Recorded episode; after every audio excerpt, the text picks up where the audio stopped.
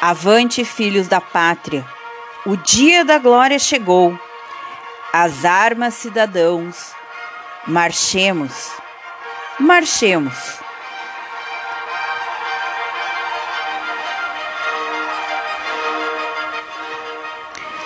Ao entoar o hino da Revolução Francesa, o povo parisiense marchava em busca de seus direitos, de liberdade, igualdade e fraternidade. A Revolução Francesa, iniciada no dia 17 de junho de 1789, foi um movimento impulsionado pela burguesia que contou com a participação dos camponeses, das classes urbanas que viviam na mais pura miséria. Em 14 de julho de 1789, os parisienses tomaram a prisão da Bastilha, desencadeando profundas mudanças no governo francês, que seriam levadas a outras partes do mundo em busca das suas liberdades e independências. No caso do 14 de julho, o episódio é daqueles de maior importância para a história e influencia até hoje a nossa maneira de pensar e viver.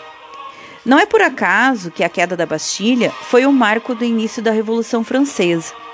Inaugurou também o início da Idade Contemporânea. Se hoje vivemos em um regime democrático, em que, pelo menos em tese, todos são considerados iguais perante a lei, agradeço à multidão francesa, que se rebelou contra o reinado do rei Luís XVI e tentou colocar na prática o lema de liberdade, igualdade e fraternidade.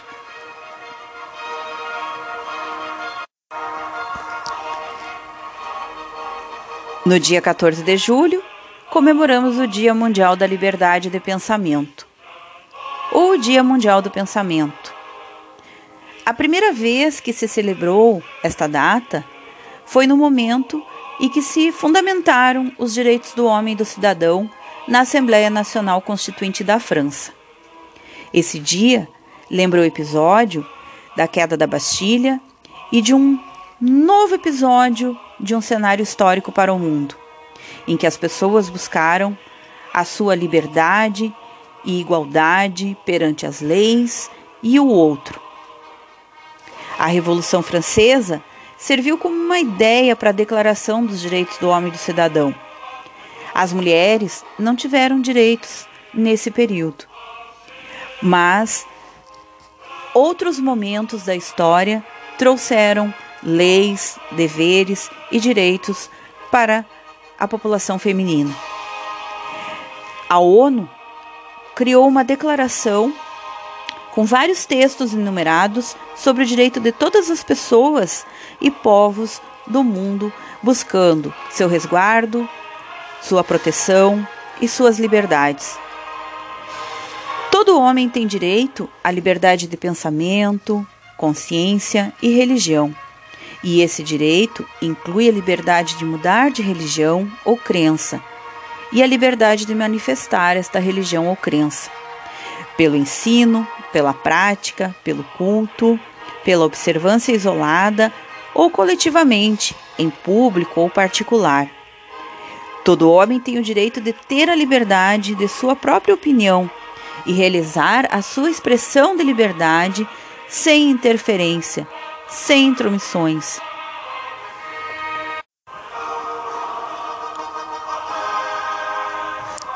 Alguns países não têm esta liberdade. A religião controla e pune. São países muito fechados que não deixam as pessoas declarar a sua opinião. Até mesmo países com formações democráticas acabam fazendo com que as pessoas sejam punidas por gerarem polêmicas. Celebre o Dia Mundial do Pensamento. Um dos direitos mais fundamentais que se deve lutar diariamente é o nosso pensamento, expressá-lo. Lembre-se, tudo nos é permitido, mas nem tudo nos convém. Já dizia o pensador Voltaire: Posso não concordar com o que tu dizes, mas lutarei para que o possas dizer em liberdade.